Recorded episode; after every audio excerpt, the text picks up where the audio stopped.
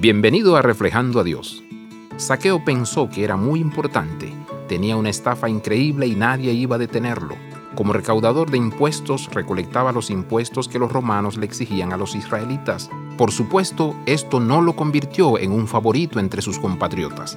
Además de esto, podría exigir más de lo que los romanos realmente querían. Mientras los romanos obtuvieran lo que exigían, no les importaba si Saqueo les robaba a sus vecinos. Saqueo tenía un trabajo importante, dinero y poder. Era importante, y entonces Jesús estaba pasando. Saqueo seguramente se preguntó quién era esta persona que las multitudes seguían y la gente proclamaba.